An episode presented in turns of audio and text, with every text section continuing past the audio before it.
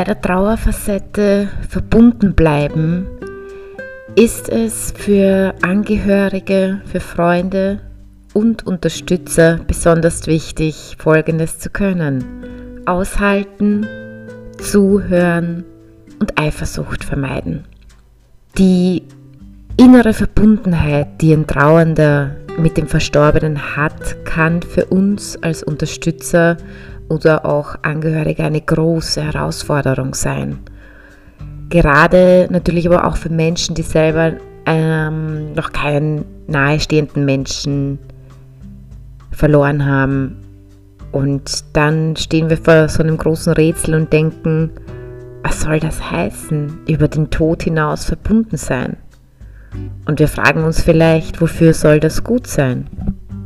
Forschungsergebnisse haben bewiesen, dass es kein bisschen krank macht oder auch nicht die Depression fördert, wenn man den Verstorbenen nah bei sich spürt.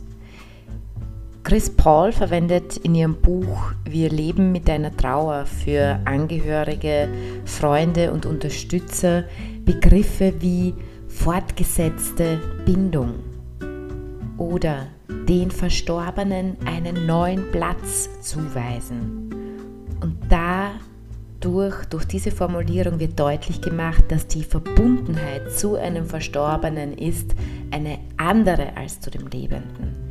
Diese Verbundenheit schöpft aus den gemeinsamen Erfahrungen während der Lebenszeit des Verstorbenen. Aber sie ist grundlegend natürlich anders als das, was es zu Lebzeiten war. Und das kann dann natürlich auch sehr anstrengend und verwirrend sein, dieses neue und gleichzeitig bleibende Verbundene herzustellen. Es gibt da unterschiedliche Formen, wie das auszusehen hat. Und gerade das erste Trauerjahr, da wird ganz viel ausprobiert. Man, man sucht Lösungen oder auch Ablösungsversuche oder Loslösungsversuche, wie man das Ganze sehen will.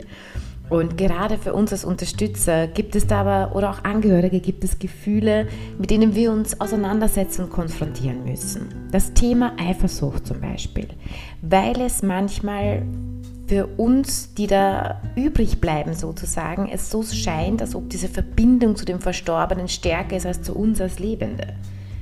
Und auch wenn das, dieses Gefühl dann im Schatten zu stehen oder eigentlich zu dritt zu leben, das kann schon sehr verwirrend sein.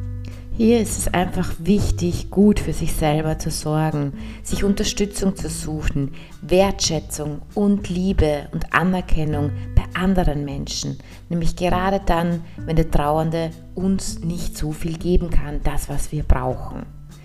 Mit dieser also dadurch vergewissern wir uns auch, dass wir liebenswert sind und dass auch für uns Menschen da sind. Und damit fällt es uns wahrscheinlich auch leichter, dem Trauernden in seinem Wesen so zu akzeptieren und ihn dann doch wieder so ein Stück weit auf seinem Trauerweg zu begleiten. Weil wir wissen ja, gehen tut er diesen Weg selber. Wir haben aber auch als die, die überbleiben oder zurückbleiben oder auch die Überlebenden, wir haben auch Unterstützung und Zuneigung verdient. Ein hilfreicher Gedanke könnte auch sein, sich zu überlegen, auch auf die Eifersucht zu verzichten und dem Verstorbenen zu gestatten, Teil des gemeinsamen Alltags zu werden. Der Verstorbene nimmt uns nichts weg. Er gehört nur zu dem Leben des Menschen, den wir unterstützen, zu seiner Vergangenheit und in einem gewissen Ausmaß eben auch zu seiner Gegenwart. Und wir sollten versuchen, diesen Menschen kennenlernen zu wollen, wie einen entfernten Verwandten, der auch immer wieder mal zu Besuch kommt. Und da auch wirklich sich darauf einzulassen und hier auch wirklich diese nötige Empathie für den Trauernden entgegenzubringen. Beim Verbundenbleiben geht es auch darum, immer wieder diese Unterstützungsangebote auszusprechen und zu sagen, dass es normal ist, dass der über den Verstorbenen gesprochen wird. Und wir sollten da auch wirklich die Trauernden da motivieren, auch wirklich was sagen zu dürfen, was sie sagen wollen. Und natürlich auch an die Gedenktage erinnern, keine Berührungsängste haben, zu dem Grab zu gehen und in kleinen Gesten auch den Trauernden zu zeigen, weiterhin an den Verstorbenen zu denken.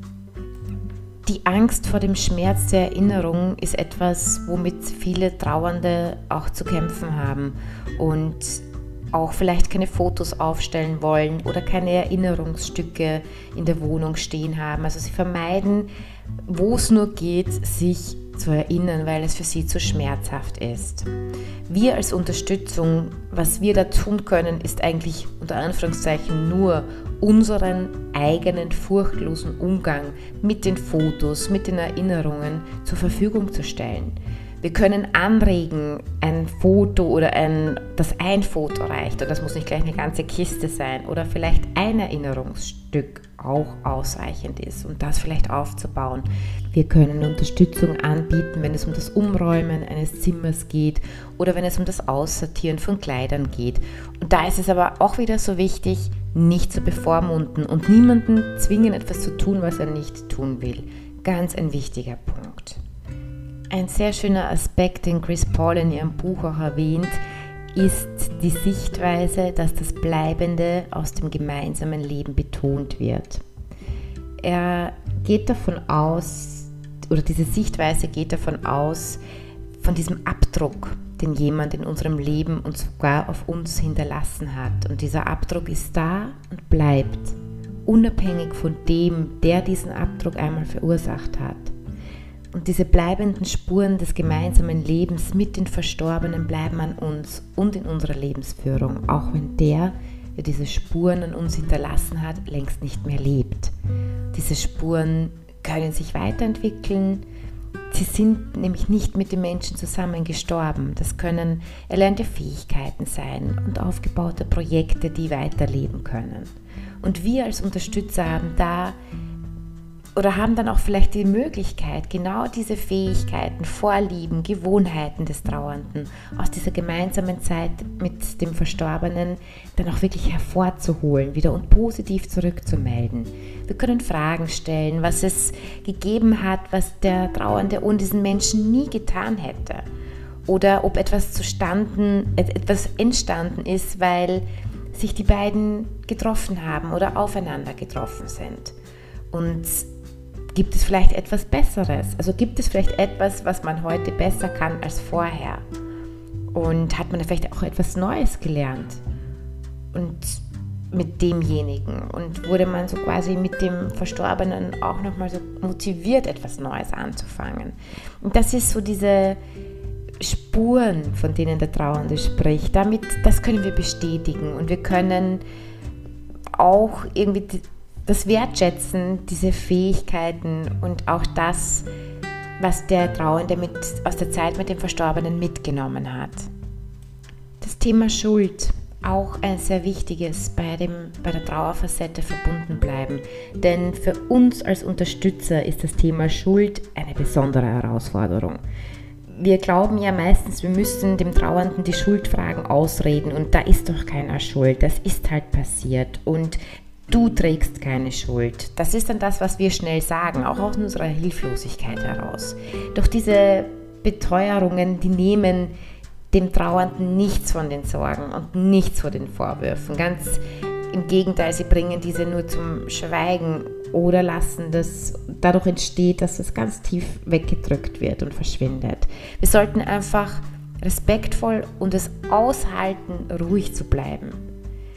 Wir sollten es aushalten, zuzuhören, was der Trauernde sich oder anderen vorwirft, ohne eigene Urteile zu fällen und ohne dem Trauernden irgendetwas ausreden zu wollen.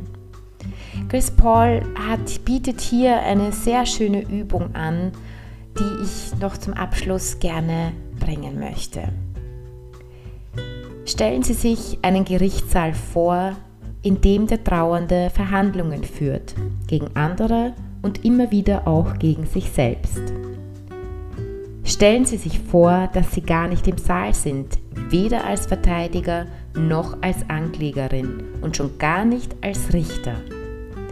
Sie sitzen draußen in der Sonne und lassen sich vom Trauernden erzählen, was in seinem ganz persönlichen Gerichtssaal passiert. Der Trauernde selbst nimmt in diesem Gerichtssaal wechselnde Rollen ein.